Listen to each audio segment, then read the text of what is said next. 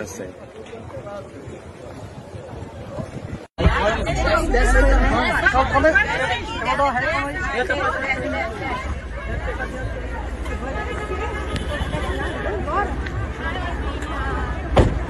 Lá vem, né? Isso, gente! Tem gente no ônibus! Tem gente no ônibus! Gente! Gente, não sei! Desce do ônibus! Cadê o motorista? Cadê o motorista? Ai, que susto!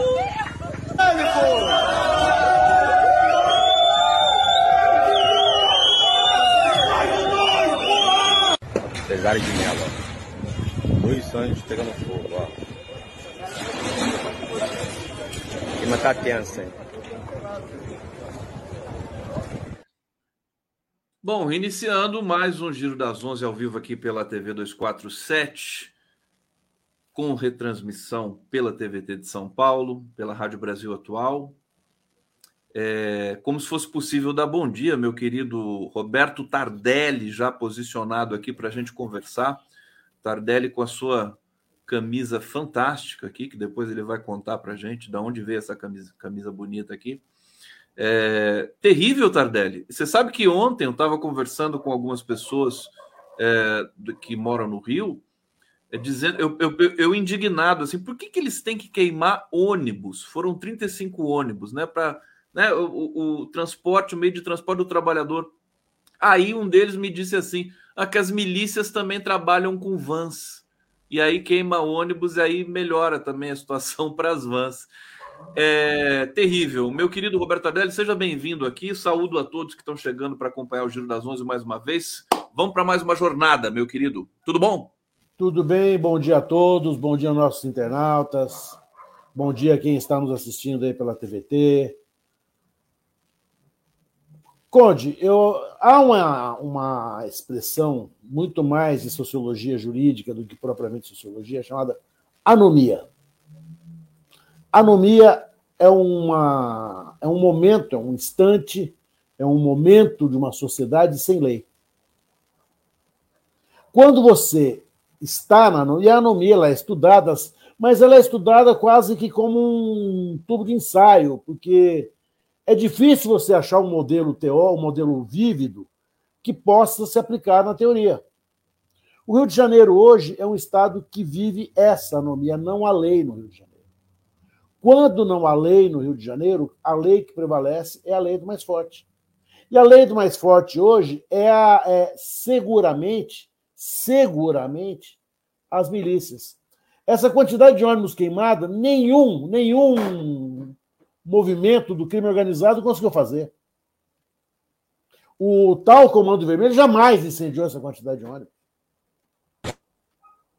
Porque essa, é, é, essa, essa agressividade, essa organização, essa força, né, isso não é algo que se obtém do dia para a noite. Cê, ô, ô, Tardelli, desculpa só te interromper. Você viu a tranquilidade aqui? Que o, Sim, que o, ele, o rapaz ele joga. Ele, joga. joga. Ah, ele, ele não está preocupado em, em, ocultar o seu rosto, ele não está preocupado. Ele, ele está fazendo aquilo que é o que o poder mandou ele fazer. Qual é o poder do Rio de Janeiro hoje? O poder de fato. Veja uma coisa: morrem três médicos barbaramente assassinados. Quem, aspas, elucida o crime? A milícia, o tráfico. É. Quem põe fogo em 35 ônibus. Parece. Enfileire 35 ônibus para você ver a quantidade de ônibus que isso é. Se você for pensar nisso, eles incendiaram ônibus na cidade inteira. Eles mostraram, e é aí que eu acho uma coisa curiosa, né? o governador do Rio de Janeiro, esse paspalho desse governador do Rio de Janeiro, né? chamou essa ação da milícia de terrorista. Ela não é terrorista. Ele falou que é terrorista. E, e parece que foram para o presídio federal. Imagina, querido! Terrorismo contra o amigo, não existe isso. Certo? Foi uma demonstração de força. Foi uma demonstração de desagrado. foi uma demonstração de quem deu um sinal, falou assim, quem manda aqui nesse galinheiro somos nós. E se mataram alguém dos nossos, certo? Nós também vamos apurar. Vamos esperar a milícia agora encontrar quem matou o miliciano que resultou em toda todo o protesto na cidade do Rio de Janeiro. Nós não esperamos nada da polícia. Nós não esperamos nada das investigações. Quem vai apurar esse, esse, esse crime ou esses crimes? A milícia. Dentro dos limites que ela quiser apurar. É o que a gente está é. Tá vendo, que o Rio, o Rio de Janeiro em especial, está sem poder público. As autoridades são as milícias. Né? A impressão que Olha, eu tenho. Você tem nas escolas públicas crianças tomando, tomando tiro. Isso é uma já é, já seria o um mais terrível sinal da absoluta falta de controle da comunidade de segurança e da simbiose da comunidade de segurança com setores do crime organizado. A, a milícia, ela não apenas domina, ela constrói um bairro, construiu um prédio. Esse prédio caiu. Alguém Alguém foi responsabilizado? Não foi, não será. A milícia, a milícia que a gente hoje vê, é a expressão não mais do crime organizado, mas da simbiose entre o poder público e aquilo que o próprio poder público. Se, se terrorismo há, esse terrorismo é o terror de Estado. Porque as milícias são compostas por agentes públicos. A diferença entre a milícia e o crime organizado né, é que no crime organizado, quem está no crime organizado é a pessoa, é a pessoa da rua. Na milícia, não. Olha que, olha que imagem aterradora. É, o Brasil passou o seu, o seu, dia de Gaza, né? Aliás, aliás, meu querido é, é, Roberto Tardelli, ontem eu estava pensando assim: o, o, Brasil repatriou 1.400 e tantos, 1.435 brasileiros, alguns bolivianos e tal, três ou quatro, que estavam em Israel. Sim. O Brasil poderia repatriar também alguns cidadãos da, das comunidades do Rio, né? Porque eles estão sem pátria, né? Estão sem Estado também. Eles, o, a, a população carioca, certo? E vamos desmistificar o Rio de Janeiro como cidade maravilhosa que foi um dia, foi um dia, né? A população do Rio de Janeiro hoje é refém de um governo de extrema direita, de um governo que se identificou com a milícia, de um governo, e o Bolsonaro é o nosso grande cabo eleitoral do governador do Rio de Janeiro, saudou oficialmente as milícias. Venham para o Rio que nós os receberemos. Eles condecoraram milicianos na Câmara Municipal. A família Bolsonaro fez isso. A, a promiscuidade entre a milícia e o poder público no Rio de Janeiro, em, entronizado nessa família, certo? Desse ex-presidente tétrico e macabro que tivemos, fez do Rio de Janeiro um lugar refém de uma força paralela. Quem domina o Rio de Janeiro hoje é, longe de qualquer dúvida, não mais o crime organizado, o tráfico, essa conversa é conversa do passado. Quem domina o Rio de Janeiro hoje é a milícia. E a milícia domina o Rio de Janeiro hoje por quê? Porque a milícia está no poder. Tem vereador. Não estou te ouvindo. Não te, você está sem microfone. está sem microfone. Desculpa, eu acionei aqui, é. mas não, não, não acionou, eh, o, o, aplicativo não entendeu. É, institucionalmente, eu só estou corroborando o que você está falando. Quer dizer, Isso. deputado. Deputado, né? vereador, vereador, Presidente, é. o anterior. Então, nós temos a, é, a, a milícia, ela chega no Rio de Janeiro institucionalmente ela é poder.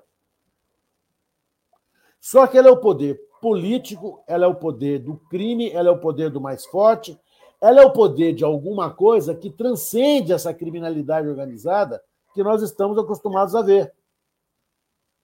Olha, não tem presídio federal para eles. Porque eles prenderam a cidade.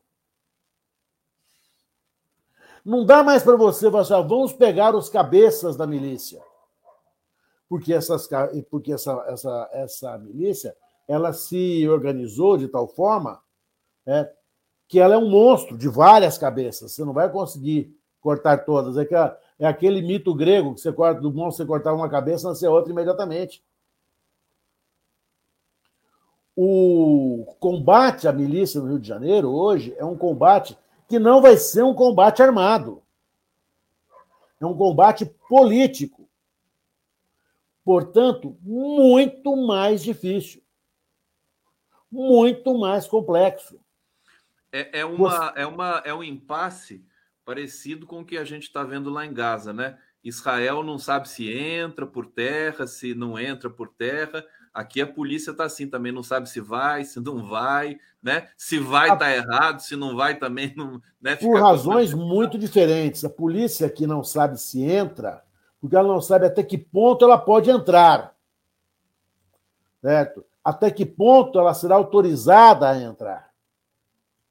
Eles vão fazer uma fachada. Uma fachada por mais medíocre que possa parecer, eles vão fazer. O que eles não conseguirão fazer, mas é a polícia dominar de novo a investigação. Não vai dominar. Não vai fazer. Deixa, deixa eu aproveitar, eu quero fazer uma pergunta técnica para você, que é um homem do direito, para você explicar para a gente aqui, e também a, avisar que daqui a pouco o Marcelo Auler está no Rio de Janeiro, é, ele está ali perto do Ricardo Capelli, Daqui a pouco ele vai fazer uma entrada conosco aqui. Estamos esperando Opa. o Marcelinho Auler. É, deixa eu saudar o público aqui que está aqui participando bastante. Aliás, eu peço para todos vocês darem um like, é, se inscreverem no nosso canal e também para vocês comentarem aqui. Aliás, você que está no Rio de Janeiro, tem uma informação para dar para a gente, tem uma sugestão, uma crítica, uma pergunta para o Tardelli, por favor, será muito bem-vindo aqui conosco. Maria Cristina, temos guerra diariamente aqui no Brasil é, Silvarillion, dinheiro que financia milícias não é só do narcotráfico, não é do narcotráfico, né? Não. A milícia é outra história, né? Não. Aliás, a milícia compete com o narcotráfico, não é isso? Ou ela compete ou ela convive, mas a, a, o financiamento da milícia está no cotidiano das pessoas. Sim. Compra de gás, compra de compra água. de gás, a compra do, do net, net, a compra do teu apartamento. Olha, eles construíram um apartamento. A compra da tua casa. Estado é, paralelo. Total. É um estado paralelo. Não dá para você falar assim, olha, o que pode estar ocorrendo hoje, e imagino que esteja ocorrendo, é a milícia absorver o crime organizado. Porque ela é mais forte? Por isso? Porque ela é mais forte. Politicamente, né? Porque ela é politicamente mais organizada, certo? Porque ela tem mais dinheiro, certo? Porque ela é mais treinada, eu acho que o crime organizado hoje no Rio de Janeiro, por mais paradoxal e irônico que possa parecer isso, corre risco de morte. Só que aí bota uma coisa no lugar que é até pior que o crime organizado. Que é muito pior que o crime organizado, porque o crime organizado ele é o crime naquela, ele pode ser mais sofisticado, ele pode ter mais uma, mas a milícia não, a milícia ela é o corpo público doente. A grande maioria dos milicianos são milicianos, são agentes públicos, na ativa ou na inativa. Você, eles, claro, hoje eles devem estar capilarizados, hoje eles devem contar com muita gente, com muita mão de obra, mão de obra é abundante, é, mas a milícia ela foi concebida para o combate ao tráfico. Ela foi concebida no governo Garotinho. Quando o, os mais novos, os mais jovens não, não nos acompanham, nessa época, a, os bons de janeiro dominados por adolescentes, altamente comprometidos com o uso de droga e altamente violentos. Esses adolescentes foram combatidos facilmente por agentes da comunidade de segurança aposentados que o garotinho botou, contratou, eles dominaram rapidamente. Foi como tirar sorvete da, da, da boca de criança. Quando eles perceberam o que eles podiam ganhar, eles começaram a se organizar melhor. O Brizola, ele previu que isso pudesse acontecer. É. Mas ele não pode ser, de jeito nenhum, responsabilizado pelas milícias. Aliás, e tem um detalhe também, né? A, a, a geografia, a topografia do Rio de Janeiro favorece esses enclaves, vamos dizer assim. Então você tem, você tem realmente um desafio que é, é monumental ali. E, lamentavelmente, né, nós somos né, todos brasileiros, a gente torce para que o Rio tenha né, um governo à altura do seu, da sua população. Ô, Tardelli, deixa eu só continuar lendo aqui, vou passar para você mais uma vez daqui a pouco. Elecir Giraldi Bastos, Girardi Bastos, Rio é Rio, vão parar de votar em Romários, Damares, Pazuelos e PMs como paranoicos. Pastores enrustidos chutaram o fiofó desses milicianos. Que graça, que delicadeza da Elecir, do, do Elecir, né? É o Elecir. Obrigado, Elecir. É, Denis Rahal está dizendo: as milícias são policiais, civis e militares. Edson Antunes, quais são os negócios da milícia além da droga? o Tardelli aqui elencou para a gente, nós sabemos isso. Então, é uma enciclopédia de milícia, né? Tudo que as milícias operam, você já tem uma enciclopédia econômica disso aí. Débora Bianchini, a milícia está dentro das instituições judiciárias no Rio, entre deputados policiais da Ativa também. Olha, o Auler é, despontou aqui no bastidor, então já vou trazer o Marcelo Auler. Grande Marcelo Auler, nosso ídolo. Boa tarde, Tardelli, boa tarde, Conde, boa tarde, comunidade 247. Prazer te encontrar de novo, Tardelli. E ao Conde nem se fala, né? Vamos lá. Eu estou aqui no Rio de Janeiro, de volta à minha cidade, que ontem passou por problemas bárbaros, bárbaros, barbaridade total. Fruto da falta de política desse governador Cláudio Castro. Todos nós sabemos disso. Não há uma política pública de segurança. Há o velha frase, tiro na cabecinha.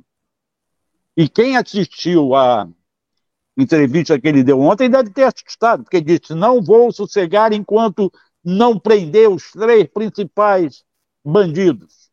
Hoje parece um... que o pessoal está atrás do Zinho lá, né? Sim. Mataram o Faustão. Tá. Ok, Conde, você mata o Faustão, você prende o Zinho e some e aparece o Pinho, o, o Tinho, o Zezinho. Cara, quem é o Zinho? O Zinho é irmão do Carlos da Silva Braga, o Carlinhos da Três Pontes, que já morreu há dois ou três anos atrás. Aí assumiu o Wellington da Silva Braga, o irmão dele, o Eco que morreu no ano passado. Aí assumiu o Luiz Antônio da Silva Braga, que é o Zinho, e cujo sobrinho foi morto ontem, o Matheus da Silva Rezende. E aí você prende o Zinho ou mata o Zinho, e vai surgir outro qualquer, cara. Que, por sinal, esses já vem da Liga da Justiça perdão, que era uma milícia criada por ex-policiais, inclusive por aqueles que foram que viraram vereador e deputado estadual. Ô, ô Marcelo, deixa, deixa eu pedir uma coisa para você. Você fica aqui com a gente? Pode ficar um pouquinho aqui? Posso. Pode? Eu Posso. queria perguntar para o Tardelli, porque na, na coletiva ontem que o, que o Cláudio Castro deu, ele falou que enquadrou no crime de terrorismo. Isso é, eu acho que pode ser uma coisa, é, um divisor de águas, uma coisa grave para o país, porque o Brasil tem uma lei antiterrorista. Eu quero saber tecnicamente, Tardelli, e depois o Marcelo comenta também. É, pode ser enquadrado nesse o, o, crime de terrorismo? Você já tinha falado aqui que não, mas explica para gente. Para quem não tem o que dizer, sempre quem não tem o que dizer faz as grandes, as grandes frases, né, mostra uma grande eloquência que na verdade, não se, não se aplica. Não há crime de terrorismo. O, o, o, o terror tem um objetivo, que é de abalar os fundamentos do Estado, que é de derrubar governos. Né? O que a milícia fez foi uma demonstração de força contra um governo que sempre foi amigo. Eu acho que se há alguma coisa aí interessante para se debater é como que você protesta com essa agressividade contra seu amigo. Nunca nós tivemos algo parecido. O crime organizado jamais teve, teve estrutura e, e pernas para uma ação desse tamanho. Que não é uma ação organizada em meia hora, em duas horas. Isso é, é algo que já estava. Isso já era algo pronto.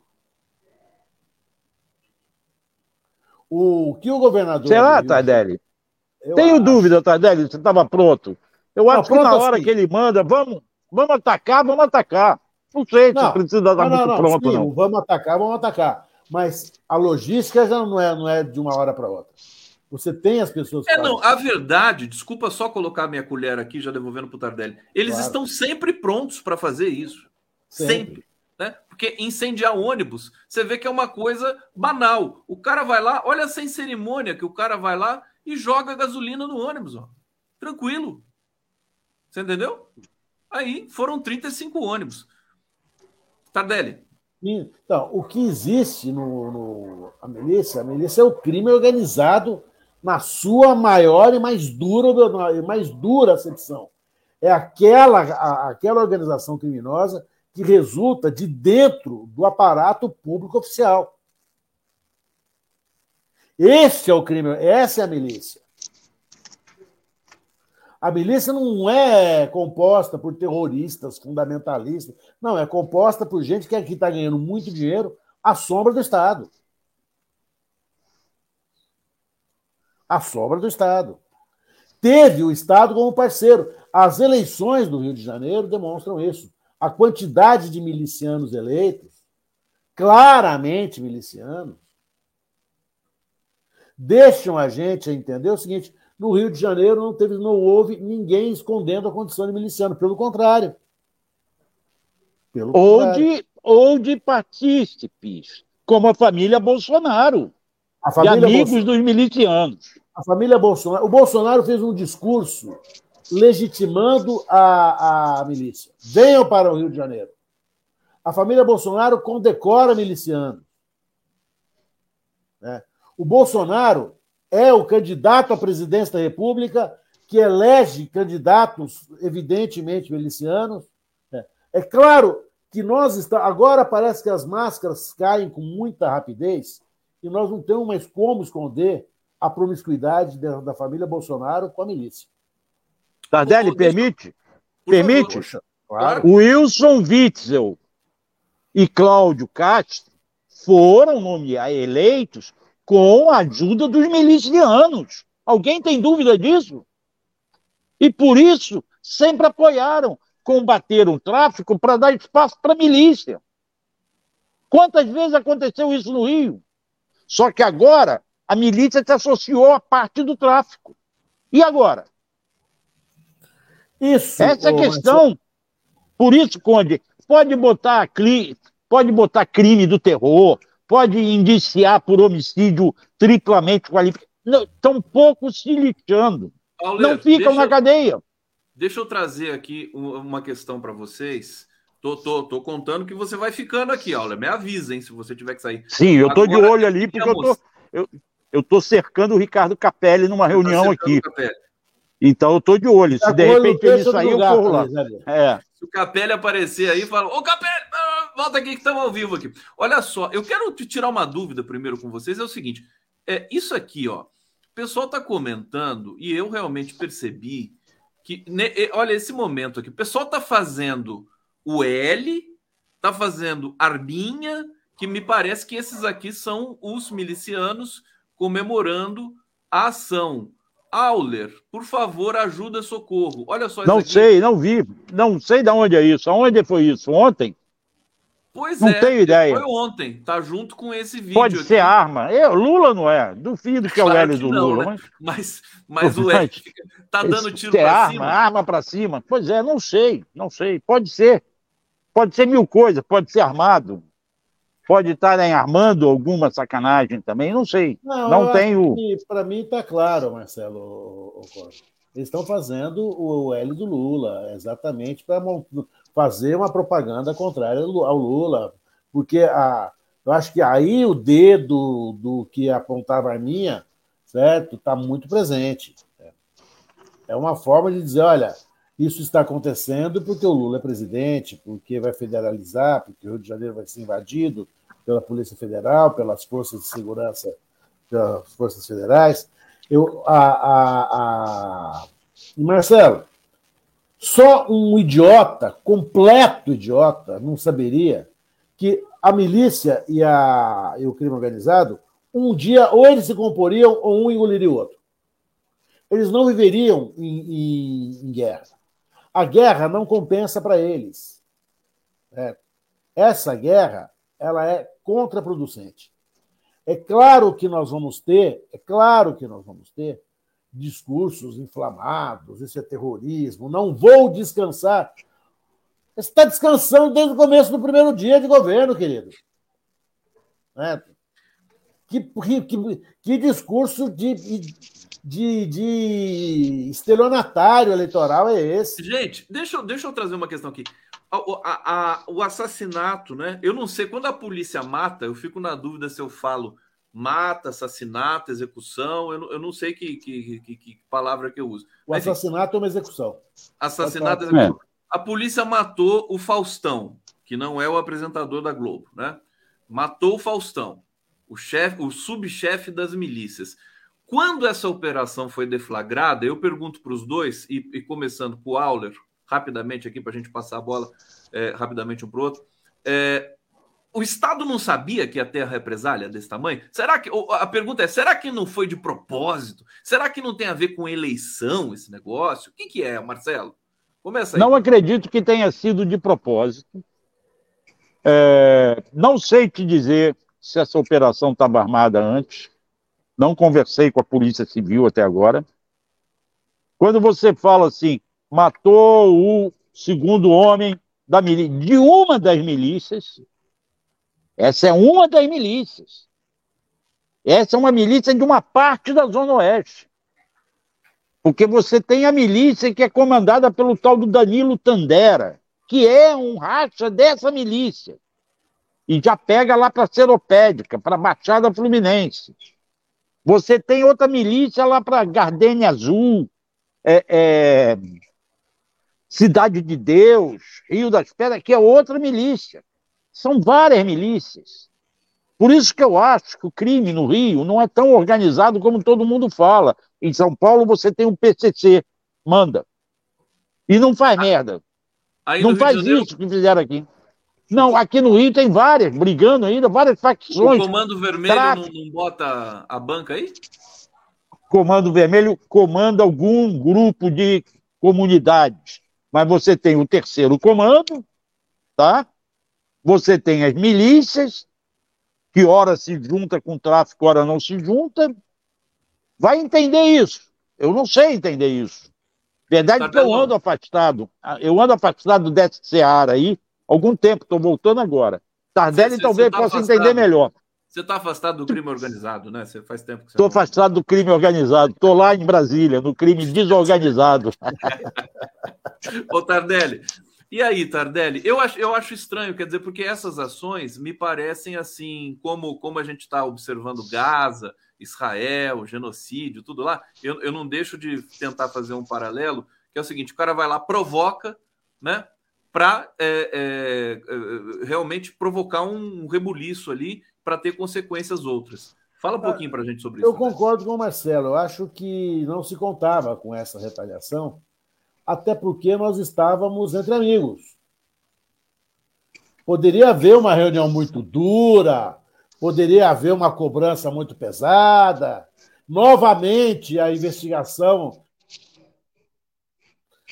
o FBI da, da milícia imediatamente identificaram os policiais que o fizeram, a arma, tudo mais. Mas eu não imaginaria, e acho que o governador do, do Rio de Janeiro foi tomado de absoluta surpresa. Ele não imaginava que os amigos dele fossem fazer isso com ele, justo comigo, que tem sido tão bonzinho com vocês. Que traição, né? Que trairagem. Que traição. Né? Certo? Ele agora está, está num momento que eu acredito de muito medo. Medo. Ele começa a perceber que ele não tem a segurança que ele imaginava que tivesse. Certo? Ele começa a perceber que ele é alcançável pela milícia. Ele começa a perceber que o amigo dele não é tão amigo assim. Ele começa a perceber que ele não tem com quem contar, porque a estrutura pública que ficou para ele não serve para mais nada. Ele desmontou. A estrutura da milícia, ele não pode confiar. Ele não tem mecanismos de investigação. Deixa, deixa eu pegar, Tardelli, daí do, do que você está falando, só, só, só, trazer comentários aqui para a gente tentar, inclusive, trazer mais elementos para o nosso debate. Débora Bianchini, a milícia está dentro das instituições e judiciário no Rio, entre deputados policiais da Ativa também. É, aqui, Vanusa Gomes para o Conde Putardelli, para o Marcelo não, Marcelo não merece aqui, ganhamos um superchat aqui, meu querido Tardelli. É, Sérgio Capilé, na minha opinião, Cláudio Castro foi indicado candidato a vice-governador em um arranjo que já previu o impeachment do outsider Witzel. O L é false flag. É, e o Luiz Edgar de Souza, Auler, a resposta não foi muito rápida.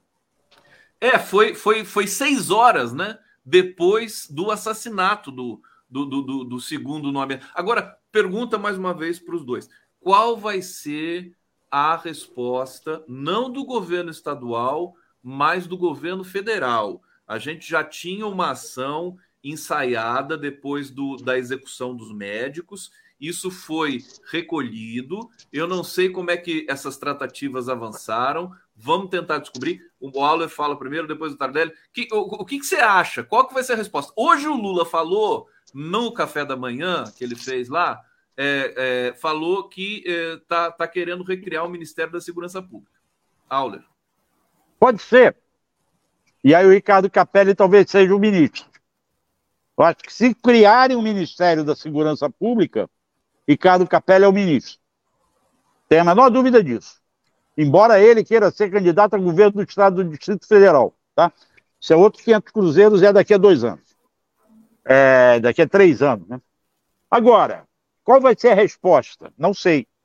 O Cláudio Castro vem pedindo ajuda da Força Nacional e da Polícia Rodoviária para, junto com a polícia dele, enfrentar o crime nas comunidades. Ó, eu acho que eu vou ter que sair daqui a pouco, porque eu acho que está sinalizando que vai ter entrevista aqui. Mas a Polícia Federal e a Força Nacional não vão entrar nessa, porque foi o alerta do Procurador Regional dos Direitos do Cidadão.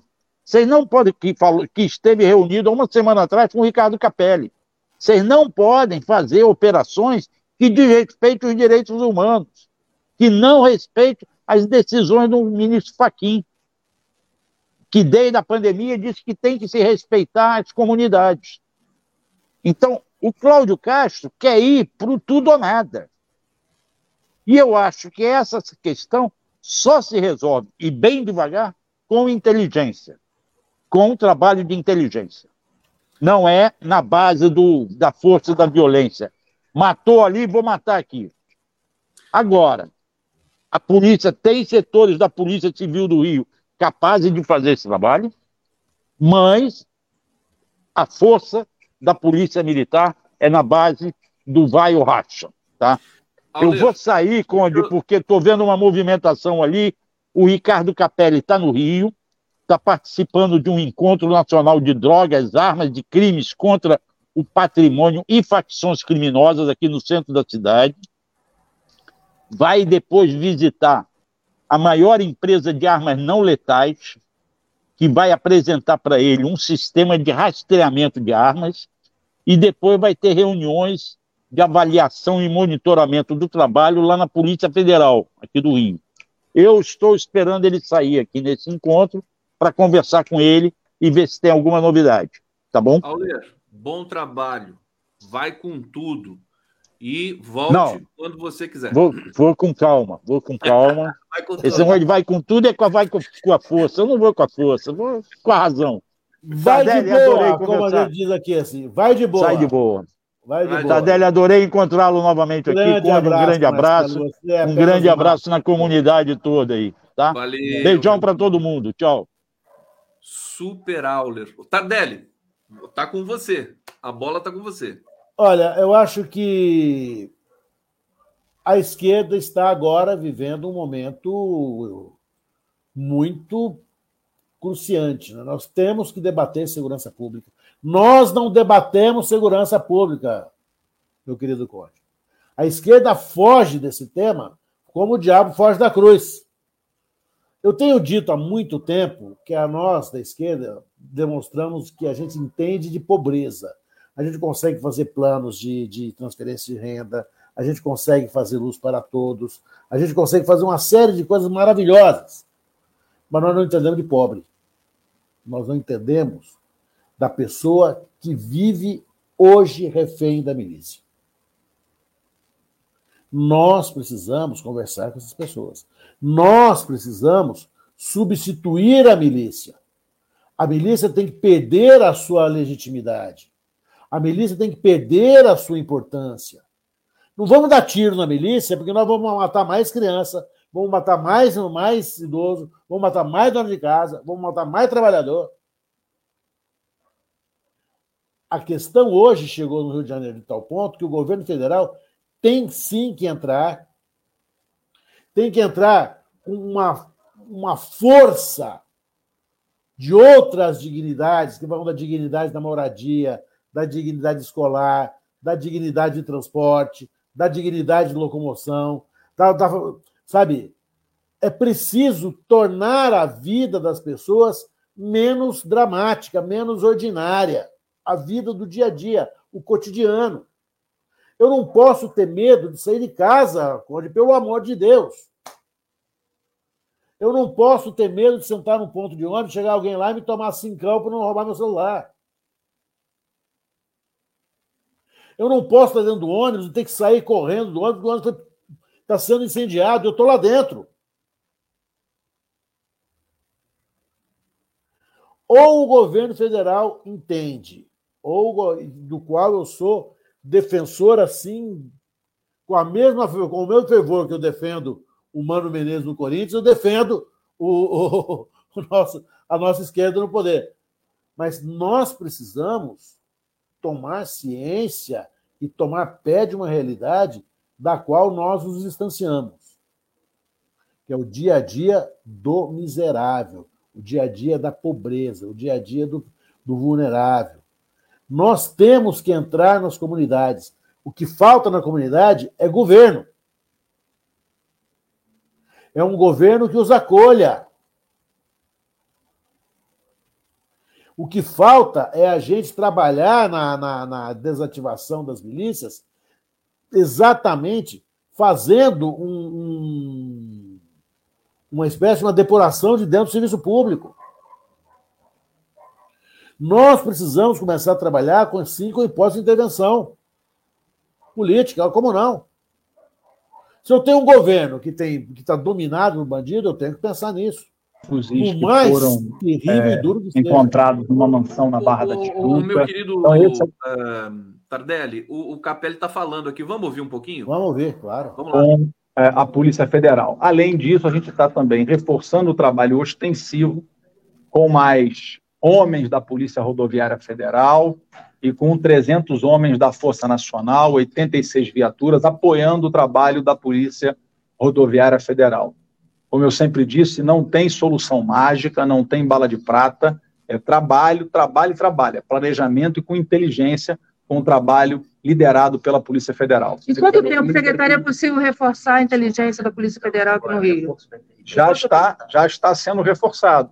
É, alguns homens já foram deslocados na semana passada, outros vão chegar essa semana. Nós estamos é, buscando é, analistas é, da Polícia Federal de larga experiência, com trabalhos é, é, exitosos já realizados aqui para o Rio de Janeiro, com equipamentos, com tecnologia, é, para que a gente possa desbaratar, enfrentar o crime organizado aqui no Rio de Agora, a Janeiro. Polícia Federal ou a Força Nacional foram avisadas dessa operação, que era uma operação, enfim, de risco, que podia ter esse tipo de reação, talvez não nessa medida, mas, enfim, esperava-se alguma reação. O governo federal foi avisado de que essa operação ocorreria? Veja, é, o governo federal, é, a responsabilidade pelo policiamento ostensivo é do governo do estado do Rio de Janeiro. E o governo tem absoluta autonomia, a Polícia Civil, a Polícia Militar tem absoluta autonomia para tomar as suas iniciativas. É, a gente procura, é, sempre que possível, atuar de forma integrada, mas também tem, às vezes, operações próprias da Polícia Federal, assim como tem operações próprias da Polícia Civil, da Polícia Militar. Isso é absolutamente natural. Essa operação integrada, essa operação, secretário, secretário, secretário. Resultado de apreensões de armas, drogas, porque esse era o objetivo. Rodovia Federal, então tem o apoio da PRF, da Força Nacional. Nesses dias nós já tivemos alguma ação que possa ser destacada? É, nós vamos fazer, quer dizer, a operação, os homens acabaram de chegar, é, estão acabando de chegar até hoje, os últimos homens da Força Nacional estão chegando até hoje. É, hoje à tarde nós faremos na Superintendência da Polícia Federal uma reunião já para avaliar é, o desempenho dessa primeira semana. A gente fez a, a movimentação de homens e equipamentos para cá na semana passada, Hoje à tarde a gente faz a primeira reunião. Secretário, o senhor, na semana passada, esteve no Rio, reuniu-se com o Procurador Regional de Direito Cidadão para conversar sobre a participação das forças federais em operações em comunidades no Rio. Como foi essa conversa? O que, que ficou decidido disso? Olha, é, não foi o, esse não foi o objeto da reunião. É, o Ministério Público Federal levantou algumas preocupações com relação à presença é, da, das forças federais no Rio de Janeiro e eu fui lá é, esclarecer qual era a nossa intenção, qual seria, qual é, iria ser a nossa atuação. Foi uma conversa muito boa, muito produtiva e muito convergente. Conversamos sobre o SUSP, sobre o Sistema Único de Segurança Pública, foi uma conversa sobre o PAI, sobre o Plano de Ação na Segurança Pública, é, sobre inúmeros programas do Ministério. Então, foi uma conversa muito convergente, muito produtiva e que esclareceu muitas dúvidas do Ministério Público Federal. Só para ficar claro, foi avisado, você não respondeu, foi avisado ou não a Polícia Federal e a Força Nacional? Ela foi avisado de que ia acontecer é a operação ou não? Comunicação entre as instituições para essas operações terem sucesso. Depois da conversa que o senhor teve aqui no Rio, logo poucos dias depois, o governador trocou o secretário de Segurança Pública de Polícia Civil do Rio de Janeiro. É, o senhor acha que essa instabilidade política atrapalha o curso desses diálogos, das investigações? Olha, a nomeação de qualquer secretário do governo do Estado cabe ao governador, não cabe ao governo federal tecer qualquer comentário sobre isso. Secretário, secretário foi avisado ou não a Polícia Federal? Você pode explicar? Se eu fizesse uma avaliação também, do, da, hoje à tarde, esse encontro, o que, que, pode sair? A intervenção federal na segurança pública do Rio de Janeiro é discutida pelo governo federal? Isso não está na pauta. É, nesse momento, nós apostamos no SUSP, no Sistema Único de Segurança Pública. Nós apostamos numa relação, no fortalecimento das relações interfederativas. É, o Estado tem o seu papel, a, a, o policiamento ostensivo é responsabilidade do Estado.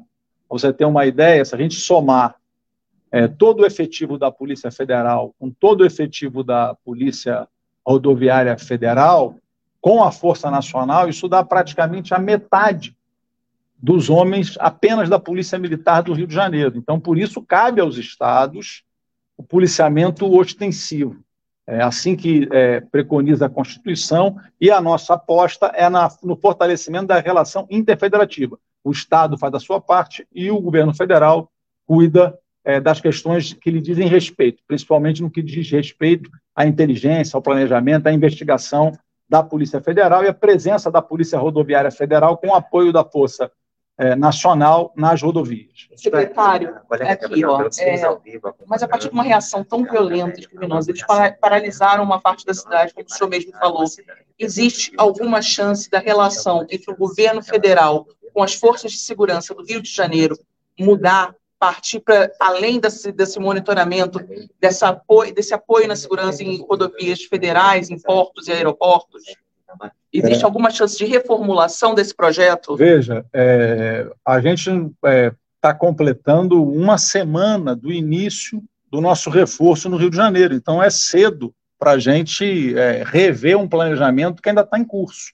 Então a gente vai fazer hoje a primeira reunião de monitoramento, Essa semana acabam de chegar os homens da Polícia Federal com tecnologia, com, é, é, com equipamentos. Então está cedo ainda, tem, não tem uma semana. Claro que aconteceu ontem é gravíssimo, e isso a gente leva em conta no planejamento que a gente está construindo, está executando e que vai é, avaliar hoje à tarde. Secretário, a Polícia Federal foi ou não avisada, secretário? tem da segurança no Rio de Janeiro? Qual a imagem, Qual a que o governo imagem que o governo federal tem hoje da segurança no Rio de Janeiro? Olha, a, gente vive uma situação muito difícil, não é?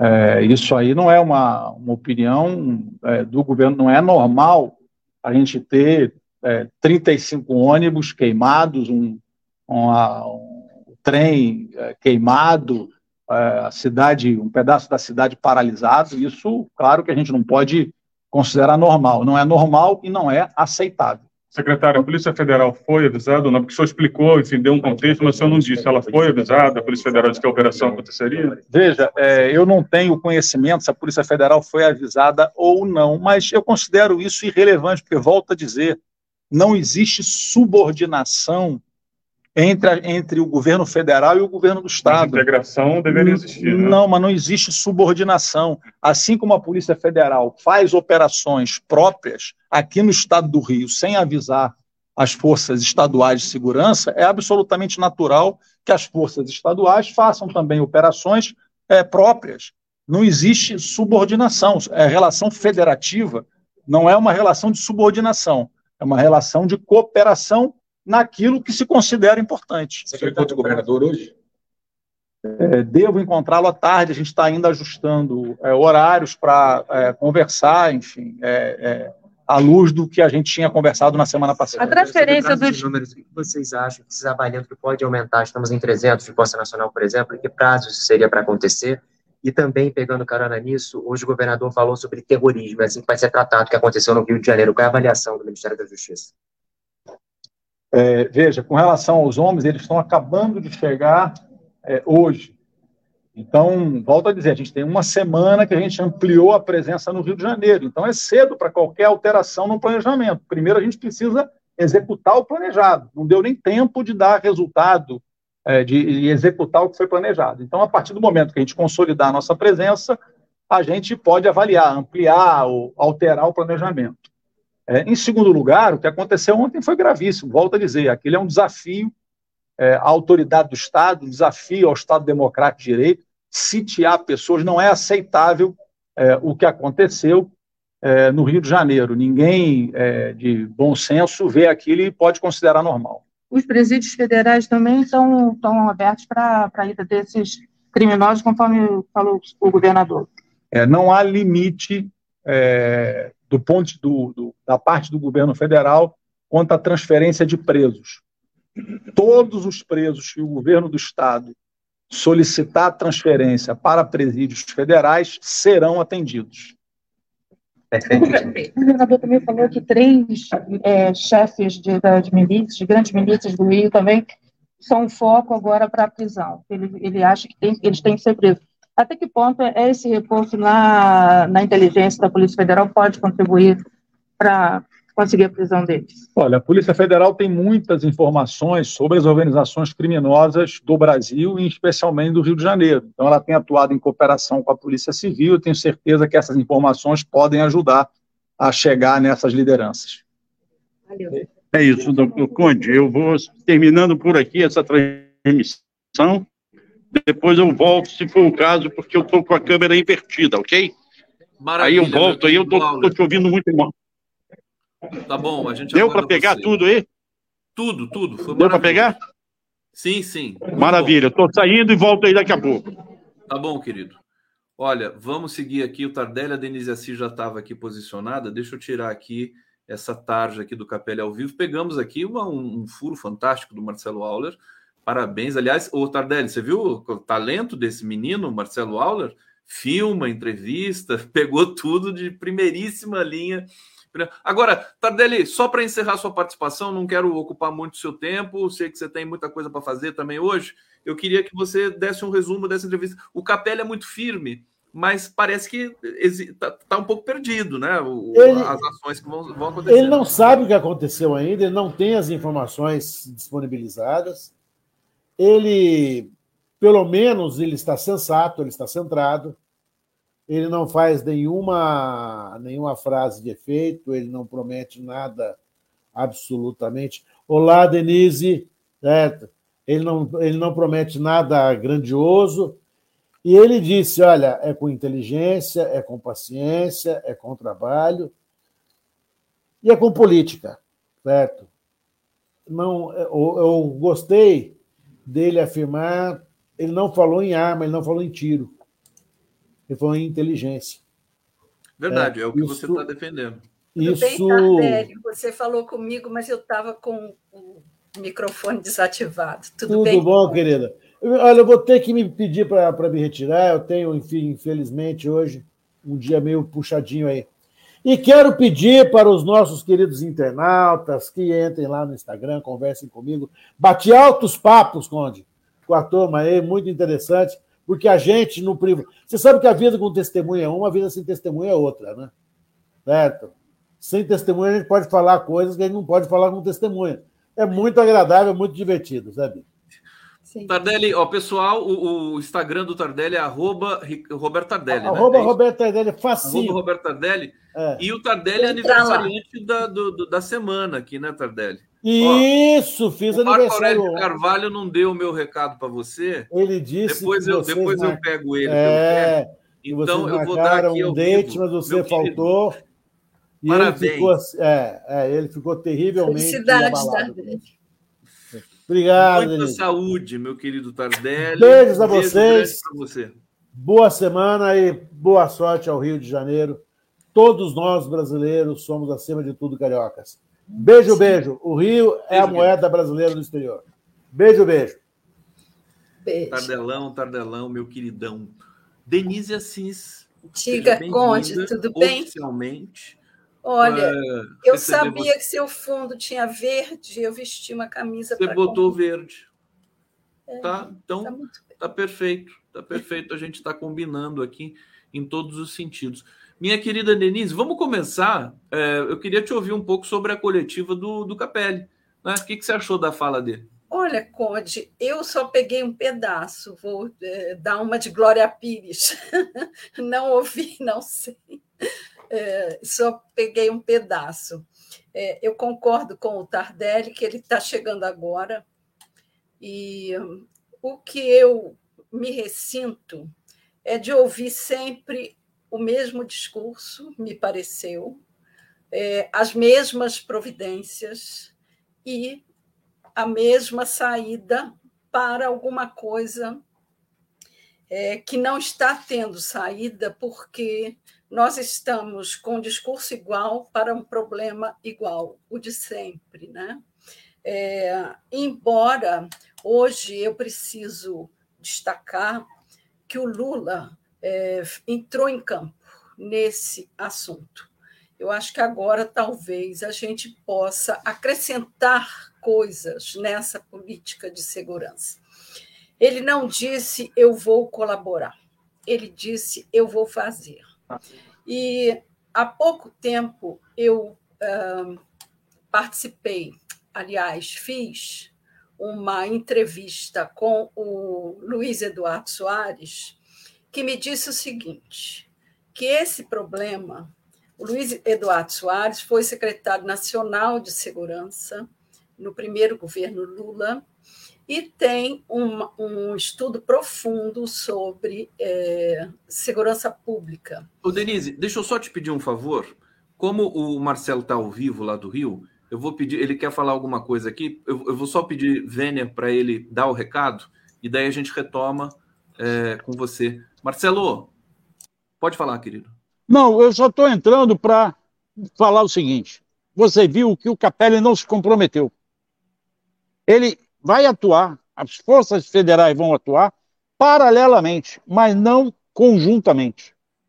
Há um certo medo por conta da violência, da violência e virulência das polícias do Rio.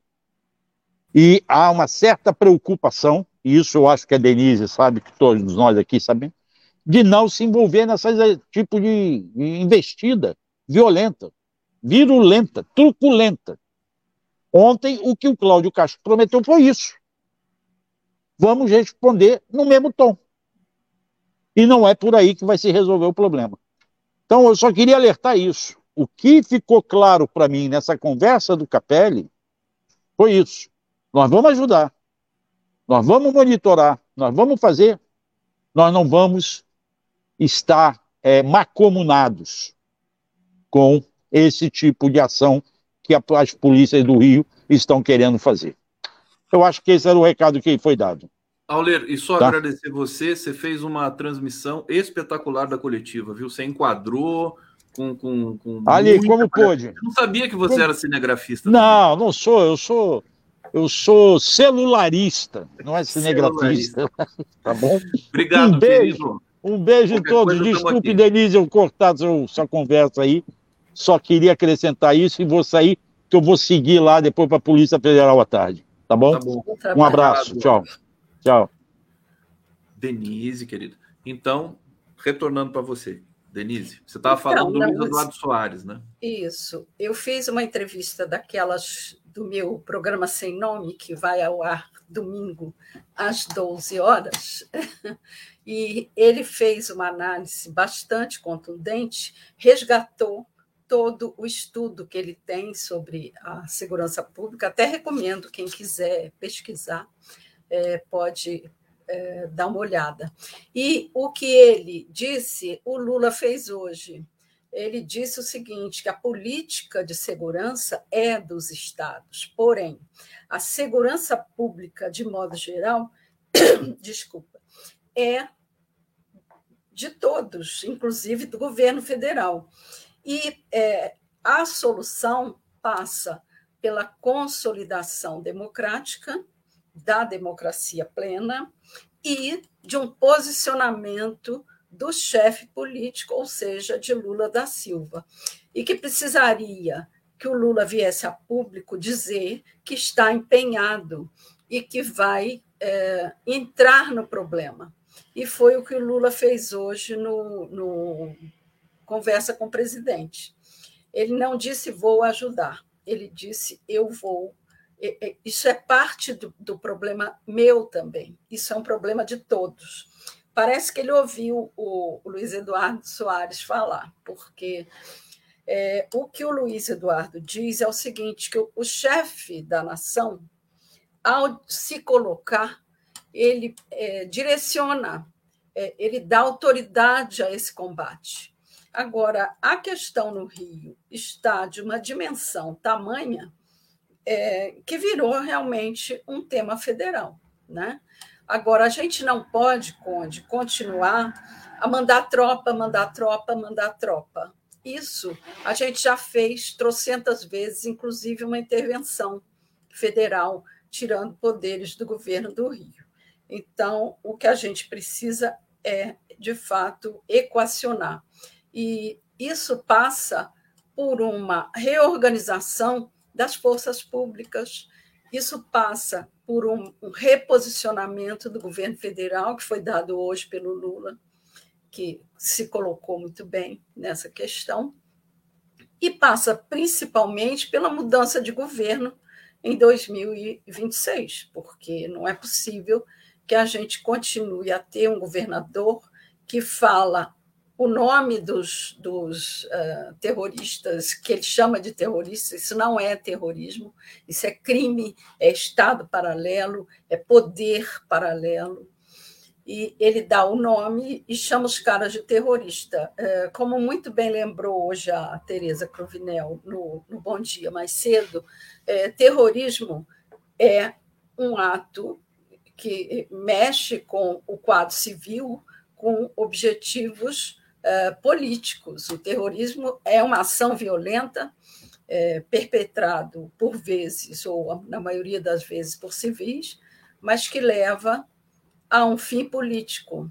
E a menos que o Cláudio Castro esteja assumindo que é política de governo o terrorismo, ele não pode, ou não deve, ou não deveria falar dessa maneira, porque não é terrorismo, é crime organizado, é Estado paralelo e outra coisa, essa história vem de longe e ela vem evoluindo.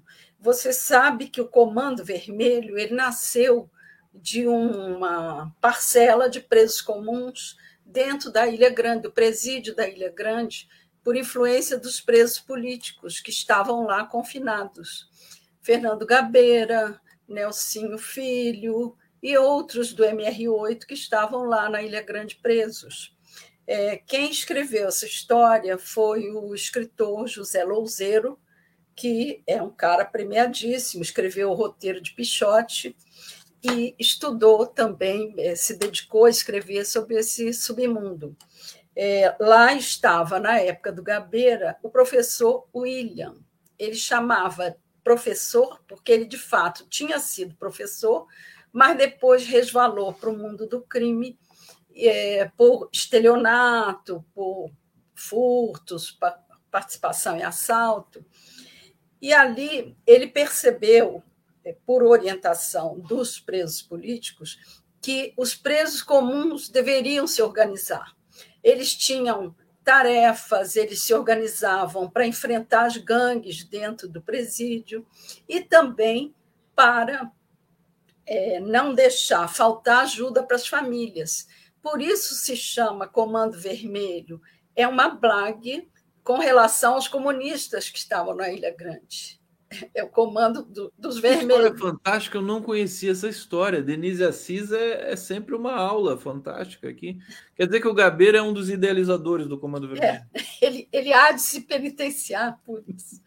É, agora, nessa época, onde nasceu o Comando Vermelho, com esse é, intento de se organizar dentro do presídio e apoiar as famílias de presos, e era uma coisa mais tranquila, de comando é, do, do, da organização dentro do presídio e, e, apoio às famílias apenas. Só que isso foi não crescendo, resvalou para o tráfico, e havia também o jogo de bicho, que era uma coisa mais tradicional no crime, e também era uma atividade é, que tinha lá os seus suas guerras de, de território, tinha lá suas mortes, mas tudo era, estaria sob controle se não fosse depois a fusão. Em 1991, eu entrevistei o promotor Rafael Cesário, do segundo Tribunal do Crime, é, numa página amarela. Aliás, foi quebra assim, de, de muitos jejuns do, da Veja no Rio em página amarela. O Rio nunca emplacava uma página amarela. E era um recalque. E o Rafael Cesário denunciou nessa página amarela para mim é, que o tráfico tinha entrado no jogo de bicho. Houve essa fusão em 91 do bicho com o tráfico. Aí começaram as maquininhas de. de é, como é que chama aquilo? Não é videogame, não. É, caça-níquel caça-níquel, entraram as maquininhas, começaram a se modernizar, e a coisa foi crescendo a partir daí. Em meados de 1990, o governador era o Moreira Franco, e havia um acordo do Moreira, dizem, isso é o que conta, né? É o que consta, na época a gente cobriu isso, e havia um acordo do Moreira com o mundo do crime para que eles maneirassem a mão e ele pudesse ter um respiro. E com isso surgiram os sequestros, porque eles começaram a ficar sem grana, é, não assaltava banco, o tráfico era uma coisa mais discreta, eles começaram a, a perder dinheiro, então começou a haver a onda de sequestro no Rio. E aí, com essa onda de sequestro e mais as ações de Comando Vermelho, mais tráfico, a violência foi se intensificando. Agora, Conde, é, eu acabei de ouvir uma gravação de um líder comunitário da Baixada que disse o seguinte: que a morte de Faustão, Teteu e, e, e esse terceiro lá, que eu esqueci o nome, que eu estou com ele aqui, aliás, é o Mateus da Silva Rezende, o Faustão ou o Teteu. Né? A morte desses caras não vai alterar em nada, porque já subiu ao comando um tal de Zamin, que é do É que, terceiro. nem, é que nem a Academia Brasileira de Letras, né? Morre um, o outro substitui, tá lá. Isso, faz aquela rodada, elege para a cadeira. Abre uma vaga. Já está na cadeira o tal do Zamin, é, e que é, fez uma coisa muito perigosa para o Rio. Eu não sei se o governo vai dar conta. Agora existe a fusão do terceiro comando com o comando vermelho, porque o terceiro comando sempre disputou com o comando vermelho. O comando vermelho ele não tinha essas ações de, de expansionismo, ele não, não ia invadir morro para aumentar o seu poderio. Ele estava ali nas suas comunidades, controlava tudo, mas dentro de um acordo com os moradores e eles eh, estavam, digamos assim, sob controle. Agora, com essa fusão com o terceiro comando, num grande acordo, a, a, o poderio do tráfico e da milícia, que agora atuam juntos, se ampliou de uma forma assim quase irreversível, segundo essa gravação do líder comunitário que eu ouvi. É, ele disse que as coisas vão se intensificar. E o Globo ontem, logo depois, aliás, o Globo, vamos dar a mão à palmatória, o Globo cobre muito bem essa área de segurança tradicionalmente. Tem grandes equipes, tem a Vera Araújo lá, minha grande amiga, que capitaneia essa equipe de, de cobertura de segurança e faz muito bem. Então, ontem à tardinha, pouquinho depois da, da, do acontecido aí, do, do, da queima dos ônibus e do trem, o, o Globo já tinha maqui, é, mapeado não só os caras, como também todo esse percurso, né? É, que cobre Três Pontes, Santa Cruz, Inhoaíba e é, Campo Grande, Guaratiba, já mapeou toda essa área que a milícia domina e para a qual ela se expandiu e agora junto com o terceiro comando. Então, assim, é coisa muito séria. Ô, ô, ô, Denise, deixa eu só fazer uma pergunta muito direta para você. Você acha que é o pior momento do Rio de Janeiro na história? Você que acho, conhece bem? Acho, acho. Nós já tivemos momentos terríveis. Por exemplo, eu cobri a guerra do Dona Marta, que era o morro ali em Botafogo, em que o, Zacarias e o Cabeludo, que eram filhos adotivos de uma mãe de santo do morro, respeitadíssima, e eles entraram em, disputa. Eles eram sócios e, e, de repente, entraram em guerra. E era guerra mesmo, o Conde. A polícia metia o pé no barraco, lá de dentro vinha tiro, e a gente se jogava no chão, porque a bala zunia na nossa cabeça. Eu vi uma cena que eu nunca me esqueci, que a polícia tirou uma família toda do barraco e colocou contra a parede. E a coisa mais bonitinha, até o cachorro ficou de cara para a parede com o rabinho entre as pernas. Tadinho, que, que cena! O cachorrinho ficou na parede. Só faltou levantar a mão. E uma menininha, ela tinha uns quatro aninhos, ela fez xixi pela perna abaixo, na nossa frente, de medo, eles todos perfilados, o cachorrinho lá com o rabinho entre as pernas, e a menininha fazendo xixi de medo. É, e nós com a cara no chão, na lama, na vala negra. A gente ficava fétido. Então, esse foi um momento muito é, perigoso, muito violento, mas houve uma reversão. Entendeu? É, a mãe de Santos chamou os irmãos é, implorou, pediu. Aí o Zacarias saiu do morro e a guerra acabou. E depois o cabeludo foi morto numa encruzilhada ali no Estácio. Ele estava numa moto, levou um tiro nas costas. Enfim, mas agora, nessa época, tinha essas coisas romantizadas, sabe? A mãe de santo, o irmão adotivo. Era, era muito violento, muito perigoso, mas, mas tinha um certo controle, uma certa ação do governo. É, a partir desses meados do ano 2000, né, dessa onda de sequestro em diante, quando eles retomaram as atividades de, de, de expansão do tráfico, a coisa saiu do controle e principalmente com a fusão do tráfico com a milícia. Então, agora, eu acho essa postura, voltando aí ao conselho do Luiz Eduardo, não é nem conselho, é uma receita de um antropólogo, cientista político dedicado ao estudo da segurança.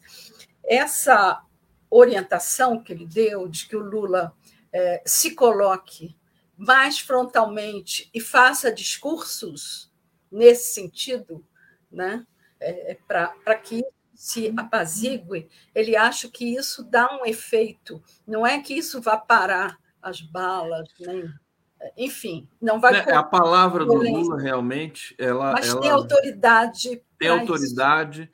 e ela tem consequência. Ela dá tem consequência. consequências políticas e, quiçá, práticas, né? Que fantástico. Olha, Denise, essa sua entrevista com o Luiz Eduardo Soares, é, você fez há pouco tempo, né? Fiz, tem uns 20 dias. Uns Ela 20 está dias. disponível. Então, recomendo. Aí recomendo para a gente re, re, rever isso aí, eu vou, eu vou rever mesmo. E eu acho que o Luiz Eduardo, é, ele também deu uma entrevista para o Nassif, acho que na semana passada, ele, ele é, deve estar sendo ouvido pelo presidente Lula e, e, pelo porque ele é uma autoridade né, incontestável. Ele mandou uma carta aberta para o Dino. Uma carta Agora, aberta para o Dino, exatamente. É. Agora, uma, uma questão aí é que talvez esse não fosse o momento, mas tudo se encaminha para isso, do Dino sair, né?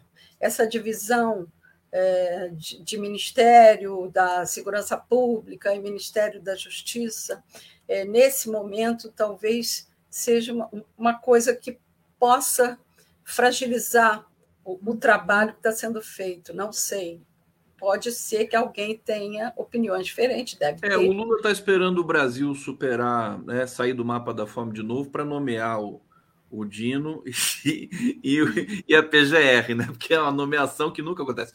Olha, brincadeiras à parte, Denise, deixa eu trazer comentários aqui do nosso público que está nos assistindo aqui. Aliás, agradeço sempre, nós agradecemos o carinho, o engajamento e sempre lembrando vocês para dar o like aqui na nossa transmissão. Você que está assistindo em TV aberta, é, nos prestigiando com essa audiência fantástica em São Paulo, também pode dar o like indo lá no seu celular e achando a nossa transmissão nas redes sociais. Luiz Edgar de Souza, Tardelli, você não está vendo o plano macro do governo federal para a segurança? Isso demora. É, vou passar para o Tardelli aqui, mas obrigado, viu, querido Luiz Edgar? Não deu tempo de ler, porque a gente teve aqui uma entrada ao vivo e tudo mais. É, Manuel Gonzalez, parabéns, Marcelo Aula. Eu vou, eu vou uh, mencionar aqui né, a gratidão ao Auler, porque ele fez uma entrada fantástica aqui. A Mose Brandão, valeu, Auler. Manuel Gonzalez, acho que o Marcelo é celulítico, tá brincando aqui com ele. Ele falou que é um celularista. Josi, Josi Gomes, você arrasou, Marcelo. Todo mundo aqui celebrando o Auler. Auler dando aula de paz e direitos. Mozi Brandão, Breaking News do Auler. É, Lourdes dos Santos, Denise, sua voz me acalma. A mim também, né? Ana Lúcia Borba Montesano, Denise, muito boas suas colocações, uma aula de história. Paulo César, que primeiro chamou-se Falange Vermelha, tá falando do Comando Vermelho. Acho que antes era Falange, né? Era Eu acho falange, que era por causa do Flamengo. É. Não, mas foi por isso, porque nasceu dos comunistas que estavam na Ilha Grande. Agora, isso não é aula, eu queria dizer, é, eu agradeço essas observações, esse carinho, mas eu queria dizer que isso a gente, a gente aprende e apreende fazendo jornalismo né? porque eu cobri claro. essa área muitos anos. Eu cobri sequestros, é, eu, eu cobri grandes casos policiais, inclusive aquela, aquele sequestro do Rubens Medina, né, irmão do Roberto Medina. É, quem sequestrou foi o Maurinho Branco. Eu achei o Maurinho Branco antes da polícia, não, você tem é? muita história, Denise. Fiquei de é costas para metralhadoras, cinco metralhadoras dele, de costa, falando com ele, porque se a gente é, demonstrasse medo, aí sim os caras dominavam, né? E Denise, eu, isso quando você estava no Globo? Eu estava no Jornal do Brasil.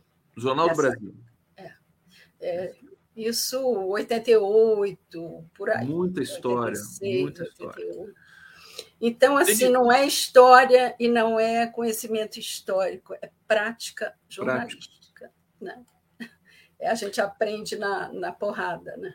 Deixa, nós temos aqui ainda quatro minutinhos. Deixa eu, eu te perguntar. É, não vai dar tempo da gente aprofundar muito, muito, isso, mas você escreveu sobre o marco temporal e eu tinha lido a respeito que o Lula vetou. É, é, foi noticiado que ele vetou parte do marco temporal, mas eu vi que ele estava ali assessorado pela, por, por, gente do STF e também pela Sônia Guajajara, né? Ele, ele assinou do lado da Sônia Guajajara. E me parece que tudo que é relacionado à temporalidade, né, ele vetou. É, o que seria, é, em suma, vetar o marco temporal. Mas você tem uma posição diferente, né? Explica para gente. Eu discordei. É, assim, Lula é um papa da política, uma unanimidade, mas nessa questão eu acho que ele foi mal orientado, porque ele teria todos os argumentos do mundo para assumir uma posição mais confortável. É, se ele vetasse tudo, ele teria o argumento seguinte: eu jurei fidelidade à Constituição e o STF me diz que esse marco temporal é inconstitucional. E com isso, ele embutia todos os penduricalhos é, que não estão contidos na temporalidade, mas ele teria o argumento para dizer vetei porque é inconstitucional. Ele não se atritaria com o agro, o agro não poderia cobrar dele. Se cobrasse, ele dizia: eu, eu respeito a Constituição. Né? Então, ao vetar parcialmente, ele, ok, cumpriu a lei, vetou a temporalidade, mas deixou é, alongar uma discussão desnecessária, que agora abre o mimimi para o agro. Eu acho que não foi uma postura, digamos, ele, com toda a sua sabedoria política, embarcou numa questão que vai se caso, arrastar. Acho que a Sônia Guajajara também, então, dentro da tua visão, que eu acho que, enfim, procede né, com robustez, ela também escorregou, né? Assim, deu uma cochilada, será? Não, ela não deu cochilada, não? ela fez ram-ram. Fez ram-ram. É, porque quando você não pode peitar e você não pode discordar frontalmente, você faz ram-ram. Né? Mas assim, para terminar, Denise, o que, que vai acontecer agora com esse veto do Lula? Agora vai ficar essa briga no Congresso, essas forças do agro puxando para cá, num estique-puxa ferrenho e vai fomentar essa briga, essa guerra. Ao passo que, se ele vetasse tudo, ele não precisava discutir essa questão do agro, entendeu? Eu uhum. acho que ele, ele deu. É... Agora, no fim das contas, o STF vai dizer que é inconstitucional. Deu panos para a manga, exatamente. Ele vai se desgastar e o STF ainda vai entrar e desautorizar tudo. Ficou pior. Ficou, você quer dizer assim, ficou a conta para o Lula, em vez de ficar para o STF? Pro, o Lula puxou para cima dele essa conta. Ah. Desnecessariamente, porque ele tinha argumento de sobra para dizer vou vetar tudo porque é inconstitucional. Ele se safava com o agro e ele agradaria Sônia Guajajara. Agora ela fez ram-ram, a Marina fez ram-ram e tudo ficou você sabe que tem uma, uma comunidade indígena na Bahia que chama os Han Sabia disso? Eu sei. Eu acho tão bonitinha. É Han, os Han Ô, minha querida Denise, nosso tempo acabou, foi um pouquinho mais rápido hoje por causa da entrada do Auler. Eu vou ficar com saudade. Semana que vem, por favor, hein? Venha mais tá cedo. Bom para a gente ficar mais tempo juntos. Aqui. Não, eu entro no meu horário. Agora, eu se eu sou atropelada, vou fazer o quê, né? Aliás, eu, eu, eu saí várias vezes aqui porque eu passei por umas instabilidades. Instabilidades. Denise, um beijo grande, bom trabalho aí para você. Beijo para você. A gente se vê na semana que vem, Obrigada, querida. Valeu. Bom trabalho também, valeu.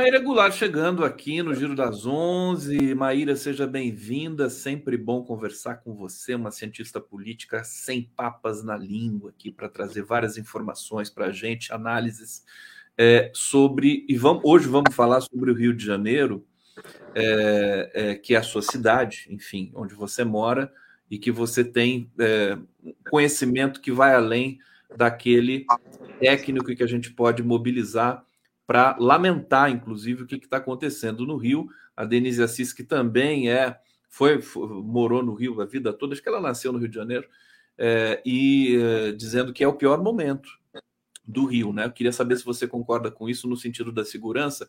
E nós vamos falar também das eleições na Argentina. Começando então com o Rio de Janeiro. Querida Maíra, bem-vinda. Sempre Olá, uma felicidade. Bom dia. Estou aqui na universidade novamente, então qualquer problema que eu tenha de conexão é isso, a universidade pública. Acabei de sair de uma reunião com o reitor em que a gente falou de questões estruturais da universidade. É, saiu matéria na mídia. Esse prédio que eu trabalho é um prédio histórico e tem problemas estruturais graves. E também estamos vivendo na universidade um, um período muito conturbado em virtude das operações na maré e dos episódios de violência na Zona Oeste, né? Porque a gente fica nessa insegurança, se mantém as nossas atividades com possibilidade de expor os alunos à violência, ou se a gente é, cancela as nossas atividades ou vai para o online com prejuízo da qualidade do ensino, ou seja, os alunos vão sair prejudicados de todas as formas. Perfeitamente. Aí a, a Federal do Rio de Janeiro que você está, né? É, aí tem, tem riscos também, está próximo, aí é próximo de alguns. Uh, a Universidade Federal do Rio de Janeiro ela tem vários campi. É, no momento, eu estou num campo que é no centro da cidade, bem no centro, é, no Largo de São Francisco. Aqui é longe da Zona Oeste e longe da Maré também, embora muitos dos nossos alunos venham dessas duas regiões. O pré, a, o, mas o campus central, o campus central né, da, da universidade, é no Fundão, na Ilha do Fundão, que passa é, muito próximo, o caminho é pela linha vermelha e ela é muito próxima da maré. Então, as operações sucessivas que vimos na maré nas últimas semanas, elas puseram em risco nosso corpo social, alunos, técnicos, docentes, e nos expõe a essa situação da gente não sabe se cancela, se não cancela. Maíra, você concorda com a Denise que o momento é pior na questão de segurança do Rio de Janeiro, agora com a milícia entrando com essa enfim, virulência e dominando territórios? Se é que você, nas suas observações, concorda que esse território está realmente dominado. Eu queria te ouvir um pouquinho sobre isso e sobre os eventos de ontem, evidentemente, dos 35 ônibus queimados e mais um trem queimado também. Tá?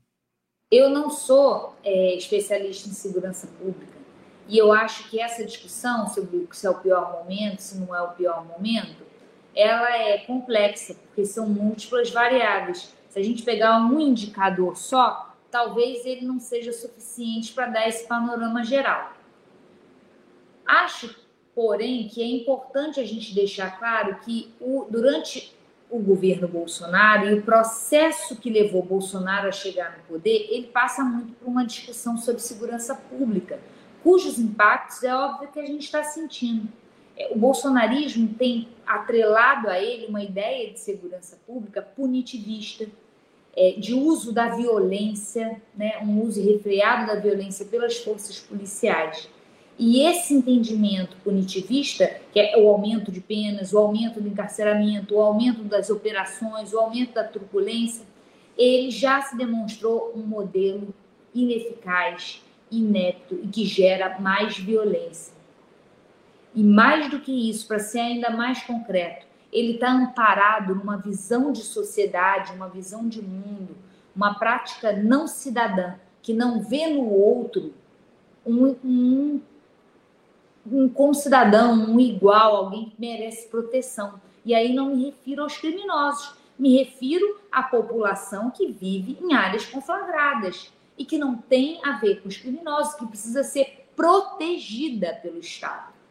E o Estado está falindo nessa sua função de proteger essa população vulnerável com a benesse, o apoio de amplas camadas da sociedade, no Rio de Janeiro e de fora, mas no Rio de Janeiro isso é muito nítido. Então, quando a gente fala do absurdo que é o governador Cláudio Castro comemorar, e ele comemorou a morte desse criminoso, sabendo que, um, ela não tem nenhum efeito sobre segurança pública, nenhum. Então, não faria sentido comemorar mesmo que ele não tivesse nenhuma outra razão para isso. Dois, certamente vai gerar uma reação de violência por parte do seu grupo de criminosos. E quem vai sofrer isso é a população que ele governa. Então, assim, é muito importante chamar atenção para que esses não são episódios, é, diria, excepcionais ou frutos de um erro. Ô, ô Maíra, de, deixa eu aproveitar. Eu, eu, eu, trouxe essa questão aqui para o Auler é, e para o Tardelli também. Vou trazer para você. Porque, assim, eu, o que me parece é que quando você é, destaca a, a, a polícia para matar o número dois da milícia de uma região que já é conflagrada, quer dizer, é absolutamente previsível que vai ter uma reação violenta. E, e aí a minha pergunta é o seguinte: será que isso não está atrelado a outras intenções? ou de repente voltadas para as eleições? Você tem alguma. Olha, eu não estudo segurança pública, eu estudo política. Então, para mim, tudo que diga respeito a uma decisão tomada por alguém que tem um mandato é determinada pela, é, pela dimensão eleitoral. A gente já conversou sobre isso. Na ciência política, a gente tem tipo um dogma, um mandamento que a gente é, segue, que é entender que toda decisão política de alguém que tenha um mandato é determinada pela dimensão eleitoral. Ainda que isso não seja um maniqueísmo, porque a dimensão eleitoral é a dimensão de respeitar a vontade do cidadão, né, de decidir de acordo com a sua base eleitoral e aqueles que vão te sufragar depois. Certamente, esse entendimento de segurança pública tem benefícios eleitorais para quem adota essa postura. A gente não pode ser é, irresponsável na nossa análise. Há na nossa sociedade uma parcela considerável da, so, da, da, da população que vibra quando um criminoso é morto de maneira violenta e irresponsável pela polícia. A questão é até quando nós, setores progressistas da sociedade, vamos ficar nos esquivando de travar processos geológicos que demonstrem de maneira inequívoca a inviabilidade ou a ineficiência desse tipo de atividade, desse tipo de atuação. Por quê? E qual é o nosso. A gente também já conversou com, sobre isso, né? Qual é o nosso problema enquanto campo progressista? Se a gente fizer um discurso que deixe bem claro o nosso lugar de fala, qual é o nosso lugar de fala? Um lugar de privilégio. Um lugar daqueles que não têm o cotidiano perpassado pela violência e, portanto, nos assombramos com a violência, rejeitamos a violência. Esse discurso magoa aqueles que têm o cotidiano perpassado pela violência. Então, a gente tem que encontrar uma forma de produzir um discurso sobre segurança pública que leve em conta isso. Aquelas pessoas já têm o cotidiano perpassado pela violência e tem que vir delas essa solução. A gente tem que ouvir mais aqueles que estão em situação conflagrada pela violência. Perfeitamente. Vocês estão assistindo o Giro das Onze aqui ao vivo. Estamos exatamente eh, no meio-dia e 29 minutos. É, Maíra, eu sei que você também não é especialista em Argentina, mas eu quero saber o que, você está achando das eleições ali na Argentina. E eu sei que você se debruçou um pouco ali sobre essa questão, que é uma questão que interessa a todos nós, não só pelo futuro do, do país irmão, mas pela questão da ascensão da extrema-direita e das modalidades no discurso político que vão acontecer agora nesse segundo turno. Você me, você me mandou uma pesquisa para, enquanto você vai falando, eu vou colocar aqui os slides. Ah, o slide é aquele que tem a estratificação econômica, faixa de renda. Tá, é, enquanto eu, aqui leva um tempinho para baixar o slide. Não, rapaz, não é parar na pesquisa, não. Isso foi da semana passada. Será que eu te mandei? Peraí, ah, pera, pera, deixa eu achar aqui onde é, é uma tá. da que foi a, a que chegou mais perto do resultado da eleição. E está na página 9. O que eu Tá, gosto. eu- e- com Ele vai demorar um pouquinho para baixar aqui no Não tem aplicativo. problema, eu estou com Não, ela. e não, então, enquanto isso, eu queria que você falasse em linhas gerais o que, que você achou daquele resultado.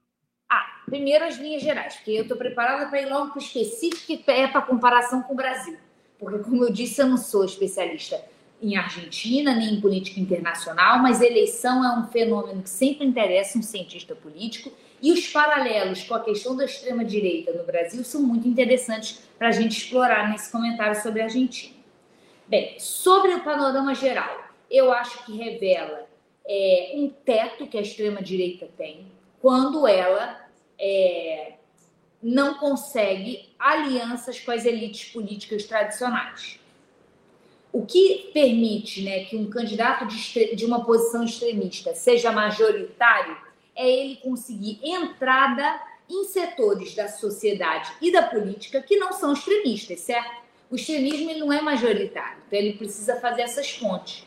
E o que está se demonstrando é que o Milley não conseguiu, pelo menos no campo das elites políticas, uma vez que ele conseguiu poucos cargos no parlamento e nenhum cargo entre os governadores, que ele tem poucas mediações no território argentino. Acredito também, pela eu, que eu me baseio aqui na minha fala, é nessa pesquisa que foi a que chegou o resultado mais próximo da eleição. Ela está em votos é, válidos, e daí as, as diferenças, porque os resultados que as pessoas estão comentando estão em votos gerais, né, sem, sem descontar os votos nulos e brancos. É, no caso, essa pesquisa, ela revela, é aí, ó. Desculpa aí a minha letra, que é mesmo horrorosa, isso são hieroglifos para que eu mesmo entenda. O que a gente pode ver aqui, tentando entender a situação da Argentina em paralelo com o Brasil, é que o voto do Milei é um voto, primeiro, de homens, né, mais homens do que mulheres, mas é, isso é bem expressivo, né? Ele tem uma, uma votação muito masculina. E nesse caso, tem paralelo sim com Bolsonaro.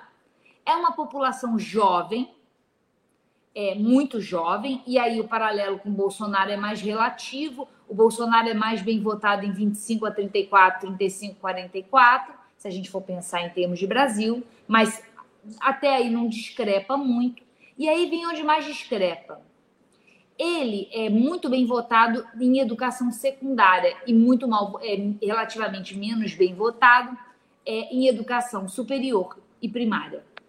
Como é que funciona aqui no Brasil? No Brasil funciona da seguinte maneira, isso já vai ajudar a entender a segundo, o segundo ponto, que é a estratificação econômica. O PT tem hegemonia nas classes populares, até dois salários mínimos, que são os menos escolarizados, que são os da região Nordeste. E o candidato de oposição ao PT, seja ele qual for, tem hegemonia nos setores mais ricos da sociedade e mais escolarizados, por conseguinte. Bolsonaro se apresentou como um representante desse grupo, antipetista, oposição ao PT. E, portanto, amealhou os votos dessas, dessa elite, do, da, do pessoal com 5 a 10 salários mínimos ou mais de 10 salários mínimos. E a grande vitória do Bolsonaro, que difere ele dos outros candidatos da direita, é que ele conseguiu o voto dessa camada intermediária, que são o 2 a 5 salários mínimos, que é essa classe média baixa. Então, o que a gente pode dizer é que o cenário no Brasil entre direita ou extrema-direita e esquerda, PT, centro-esquerda, é um cenário de classe ricos votam na direita ou na extrema direita para eles na hora no frigir dos ovos varia pouco e as classes populares votam na esquerda. O interessante é não existe esse paralelo no caso argentino.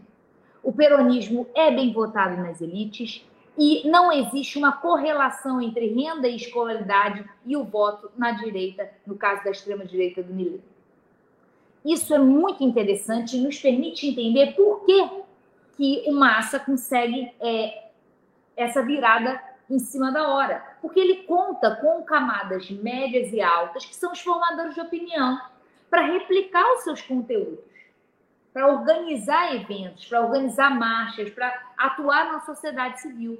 Daí essa mobilidade maior. Então, eu acho que a maior contribuição que eu posso dar é essa, é dizer como que o peronismo ele tem uma trajetória mais longeva e até agora, né, tá- é muito ruim comparar o peronismo com o que o PT consegue, porque o PT é um movimento muito mais recente que o peronismo.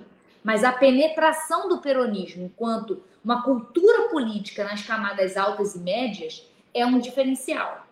E muitos analistas dizem que você não pode classificar o peronismo como esquerda também, né?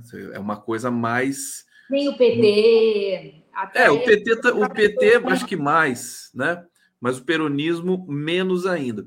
É, agora, o fato é o seguinte: muita gente, é, muitos analistas brasileiros acabam colocando a lente do Brasil na Argentina, e, diga-se de passagem, os argentinos é, gostam disso. Eu, por que, que eu estou dizendo isso? Porque tem marqueteiro brasileiro dando dica para o Massa. Né? E qual que é a dica que os brasileiros deram para o Massa? Que eu pude apurar. Eles disseram: agora tem de maneirar o discurso, tem que fazer um discurso, né, na verdade, das, das dos benefícios sociais, né? do, do cinturão de proteção social, que, aliás, é o que muitos eh, entendem também como que deu a virada para o Massa na reta final. Né? Eh, benefícios, ele te- teve uma. Ele, ele é ministro da economia, né?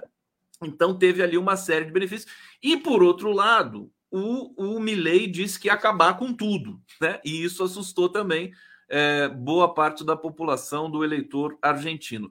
Sobre isso, o que, que você pode falar para gente? Faltou o Milley dar uma ligada para o Bolsonaro. Faltou. ó, Por que, que o Eduardo não foi antes para lá? Porque ele não avisou o seguinte: o pai dele, quando chegou na reta final da eleição, o que, que o Bolsonaro fez? Pegou dinheiro e jogou caminhão de dinheiro na sociedade. Vale gás, aumento do Auxílio Brasil, uma série de benefícios, auxílio taxista. E isso que foi per- permitiu que ele performasse melhor nas intenções de voto.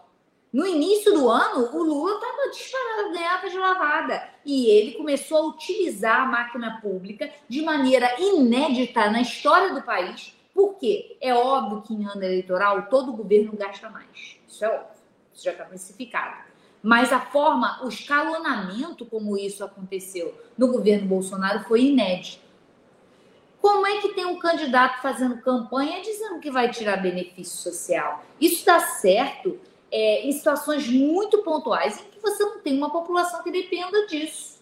E no caso argentino, não é só, não são só os mais pobres que é, utilizam dessas isenções, né? Transporte público é uma isenção, ele, tem, ele conta com aporte do Estado. Existe uma série de benesses que são usufruídas pelas camadas médias também. Esse é o meu primeiro ponto. Então, faltou esse entendimento de que benefício social é uma, uma política eleitoral que gera voto. A segundo, o segundo ponto que eu acho importante comentar é essa é uma eleição que vai ser definida, vai ser definida pela rejeição, né?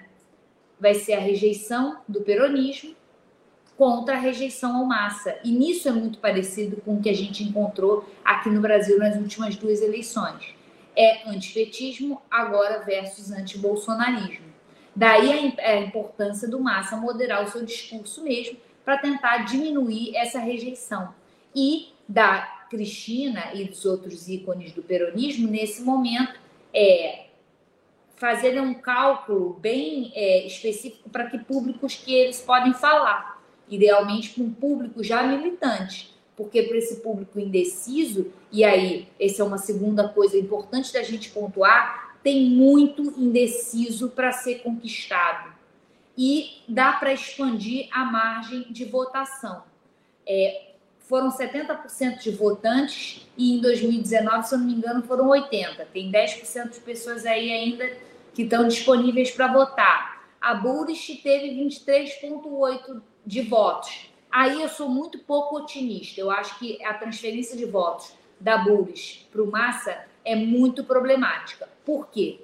Porque ela é uma representante do macrismo, que amealha, que colhe os votos do antiperonismo histórico.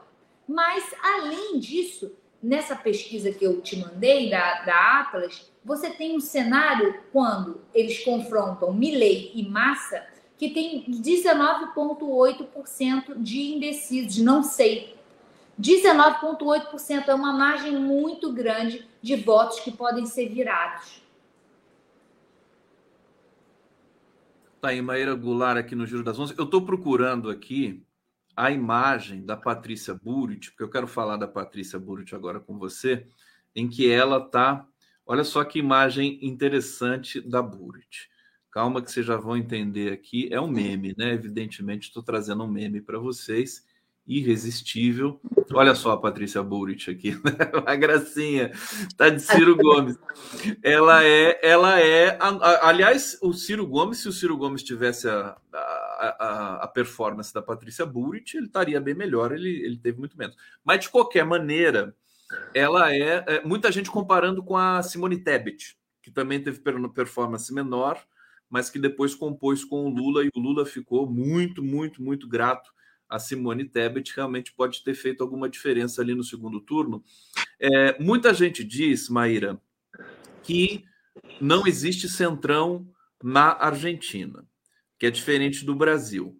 É, no entanto, também há o comentário de que a Patrícia Burit é o centrão, é o centro. É, a Patrícia Burit não é, é, foi para nenhum lado, até onde eu sei, nesse momento do segundo turno não vai apoiar nem Milley nem Massa. Como é que você vê a movimentação em torno dessa questão do apoio da Burit e do próprio, da própria movimentação do eleitor argentino nesse sentido? Não concordo que ela seja centrão. Ela é uma candidata da direita. Da direita. Exatamente. Uma candidata é porque perto do Milley ela parece o Milley é um candidato outsider, extremista. Isso não quer dizer que ele seja mais de direita que ela ele é mais extremista, ele é um radical. Ela é uma candidata conservadora das elites tradicionais, é, portenhas. Ela é o macrismo, ela é o antiperonismo. E ela já é. O paralelo com a Simone Tebet, eu acho que vai muito pelo apoio que as elites tradicionais dão, deram a Simone Tebet enquanto a candidata da direita tradicional, daquela direita limpinha, ainda que justiça seja feita, se a gente fosse posicionar no espectro ideológico, a Tebet estaria é, um pouco mais à esquerda do que a Buris. Então, assim, e no campo do conservadorismo moral, a Buris é mais conservadora moralmente do que o Milley. Então, eu não acho que é, esse paralelo seja perfeito em relação ao caso brasileiro, porque, um, ela está mais à direita, ela é mais conservadora, mas acho que o paralelo é interessante porque ela é, sim, a candidata que recebeu mais atenção da mídia, é uma candidata, assim como a Simone Tebet, né, que teve todos os debates montados para ela. Só que a diferença é, a Simone Tebet teve 4% dos votos, né? fracasso total e implodiu sua base eleitoral no Centro-Oeste, com essa caminhada para a esquerda. Então, a Simone Tebet é uma pessoa, hoje em dia, um fantasma político. Ela está tentando tudo agora no governo. E é isso mesmo, porque na casa dela ela perdeu as pontes. A Bures tem um patrimônio eleitoral, 23%, mas ela já disse que é a candidata da mudança. Então, eu acho que uma aproximação com o peronismo, acho difícil. Vamos lá, vamos explorar mais essas questões aqui. Tá bom de falar da Argentina, aliás, né? Enfim, ainda bem que eles têm democracia.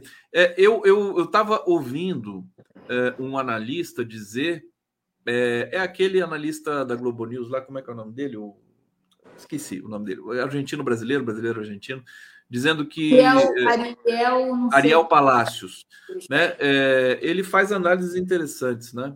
Embora ele seja né, ali enquadrado também nessa, nessa direita liberal horrível do, do, comentário dos veículos tradicionais brasileiros. Mas ele diz que as Forças Armadas, por exemplo, argentinas, na hipótese de que se pudesse haver uma tentativa de golpe ali em função da tensão política e tudo mais, ele falou: as Forças Armadas argentinas viraram sucata.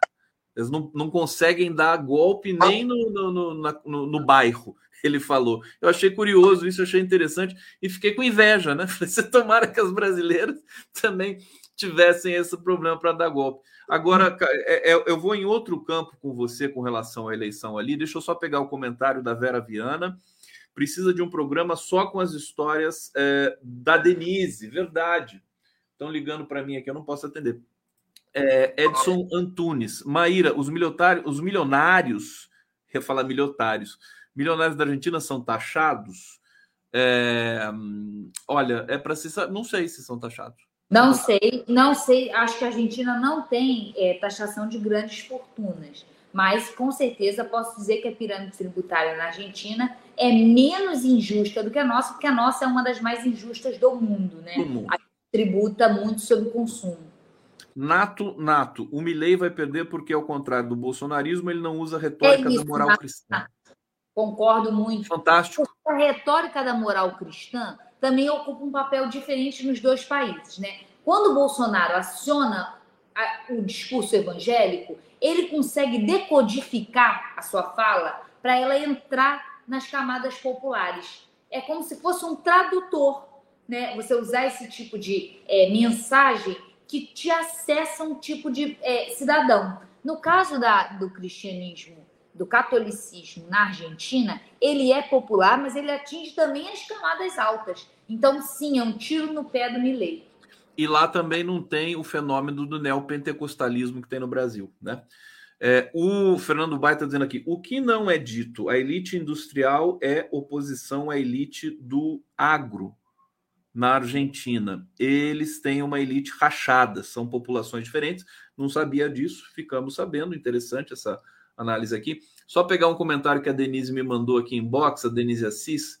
Deixa eu ver o que, que ela, ela me disse aqui. Conde, o pessoal está falando nas páginas amarelas do LTB, que era um catálogo de serviços. Explica para eles que páginas amarelas é da Veja, a entrevista nobre da revista, ou pelo menos era na época que trabalhei lá, contemporânea do Paulo Moreira Leite.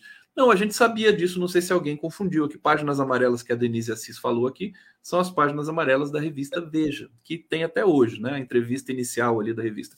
Maíra. Vou pegar o gancho do comentário anterior, que ele é muito bom sobre as elites industriais e elites do agro, porque ele permite falar um pouco da história da Argentina em paralelo com a do Brasil.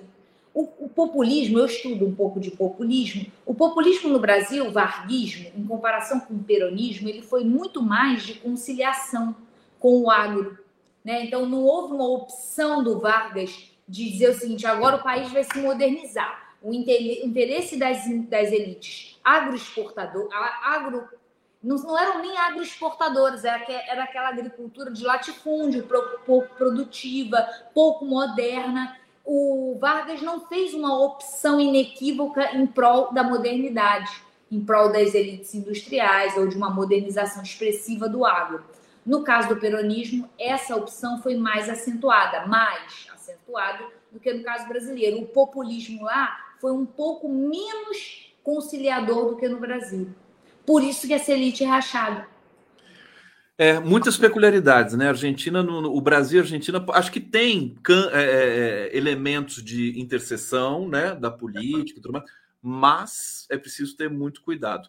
Por exemplo, deixa eu te perguntar sobre o que pode acontecer nesse segundo turno. A gente, eu vi a, a fala do Milley é, depois do resultado do primeiro turno e me pareceu ele muito é, calminho, né? Diferente daquele Milley com a metralhadora, com a serra elétrica, falando, falando, né, aquelas coisas extravagantes.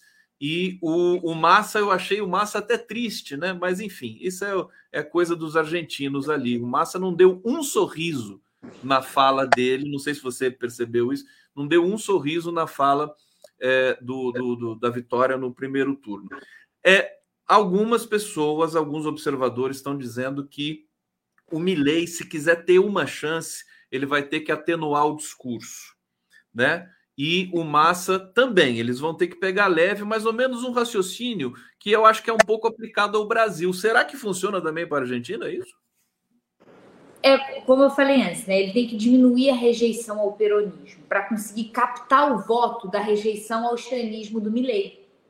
Daquela criatura que não queria votar nele mas para não votar no Milley, para que o Milley não vença, para que a, não aconteça o descalabro que vai acontecer caso ele vença, ele precisa moderar o discurso sempre, porque o discurso do peronista, o discurso do, da, do, do cidadão que é de esquerda, de centro-esquerda, ou até mesmo de é, uma franja do centro moderada, já vai no, no Massa, já não vai votar no Milley. É impossível. Né? É impossível não. Porque olhando a pesquisa, eu vi que mais gente que na eleição de 2019 votou no Fernandes, votou no Milley, do que na Bulls. Ou seja, você tem mais é, possibilidade de uma migração. Eu estava querendo ver como é que está a possibilidade. Porque ontem eu fui conversar com gente sobre isso e as pessoas estão muito otimistas em relação à transferência de voto da Buris para o Massa. E eu sou muito pessimista. E existem alguns dados nessa pesquisa que reforçam o meu pessimismo, que é, por exemplo, o fato de que tem mais gente que em 2019 votou no Fernandes e agora quer votar no Milley, do que alguém que votou no Fernandes e vai votar na Buris. Então, ela se apresenta como mesmo uma nêmesis do peronismo. Está aí Maíra Goulart, a gente está encaminhando aqui para o final do nosso Giro das Onze. Deixa eu colocar aqui os quadros iguais. Eu quero. É, Maíra, você viu, você percebeu que o Lula voltou, evidentemente. A, é, ele, ele, até brincou no Twitter dele, né? É um brincalhão, né? É um fanfarrão, dizendo que é, acabou o home office para ele e ele voltou a trabalhar no Planalto, porque ele estava, ficou ali três semanas. E aí eu queria, eu, quero mostrar para você aqui uma foto dele no, é, no, no, no, no, podcast dele, né? Ele ficou, é, eu estou dizendo carinhosamente, ele ficou zoiudo, né? Você não achou que ele fez aquela cirurgia da pálpebra, é, ficou com o olhão grande, né? É bom para ele enxergar mais coisas. Yoda. Não tá igual o mestre Yoda? Tá igual o Yoda, a orelha baixinha, né? Eu também achei. Mas mais do que isso, mais do que isso, eu, eu botei o apelido agora no Lula de peixe, né? Porque sem pálpebra é peixe. Tá aqui, ó. A foto que o Stuquinha tirou hoje do Lula. Olha que bonitinho. O Lula, peixinho aqui. É, mas ele tá bom, né? Eu nunca tinha ouvido falar dessa cirurgia da, da pálpebra e, e acho que é bom, né? Sempre bom, né? Para dar uma Dá um up, claro. Dá um Olha, up. Eu só acho, só tenho medo dele ficar tipo o Biden. Você viu o Biden na semana passada? Gente, o Biden parece. É. Mas vai fechar o olho, troço loucaço, parece um robô. Gente, eu falei. Mas não vai ficar. O Lula não tem essa, essa índole, esse, esse tipo. Antes de terminar, minha querida Maíra, é, uma palavra sobre Gaza, né? Tão terrível o que está acontecendo ali. É, a gente assistir todos os dias a, a, o assassinato de 150 crianças. Como é que é isso para você? É, não tenho nem palavras sobre isso. Eu acho que qualquer analogia é, entre o que está acontecendo agora e o que aconteceu em momentos bíblicos não faz sentido algum ou mesmo durante o Holocausto, não faz sentido algum. Mas o que eu acho interessante a gente valorizar é a postura do Brasil, que é o que nos cabe nesse, nesse problema. Né? A postura do Brasil está sendo muito. Está é, tá sendo incorrigível. A resolução que o Brasil tentou aprovar no Conselho de Segurança, perfeita. E o papel absurdo dos Estados Unidos vetando essa resolução, que tinha como objetivo exclusivo a passagem de caminhões levando comida e água, comida e água que são negado acesso pelo, pelo Estado de Israel, diga-se de passagem. Os Estados Unidos vetarem essa resolução que foi construída, que foi pactuada, que foi conversada, tanto que nenhum outro país votou contra, é um descalabro. Então, eu queria elogiar a nossa tradição diplomática e o nosso corpo diplomático, mas também a presidência da República por estar conduzindo isso dessa maneira está conduzindo de maneira impecável. Você tem toda a razão. E o que a gente lamenta é que essa condução, inclusive os próprios europeus humanistas, que, que não, não são tão numerosos nesse momento, porque eles são muito submissos aos, aos estadunidenses, né, os americanos, é, reconhecem no Lula a liderança realmente para fazer a diferença. Vamos torcer para que ele consiga, né, é, é, enfim, forçando do jeito que ele está forçando, porque é, é uma questão. É, é, o, o, exército israelense e, e, e, nesse sentido, o governo israelense é uma vergonha para a humanidade. Eu acho uma coisa terrível. Os próprios judeus americanos estão se manifestando diariamente, todo mundo no, no mundo inteiro, né? Pró-Palestina. Enfim, vamos acompanhar. A gente vai continuar co cobrindo todas essas notícias aqui na nossa programação. Agradeço muito a presença de vocês. Maíra, obrigado por estar aqui conosco hoje, diretamente da UF. Da, da Federal do Rio de Janeiro. Bom trabalho para você. Semana que vem estamos juntos mais uma vez. Vamos, vamos juntos. Valeu, gente. Obrigado. Até amanhã.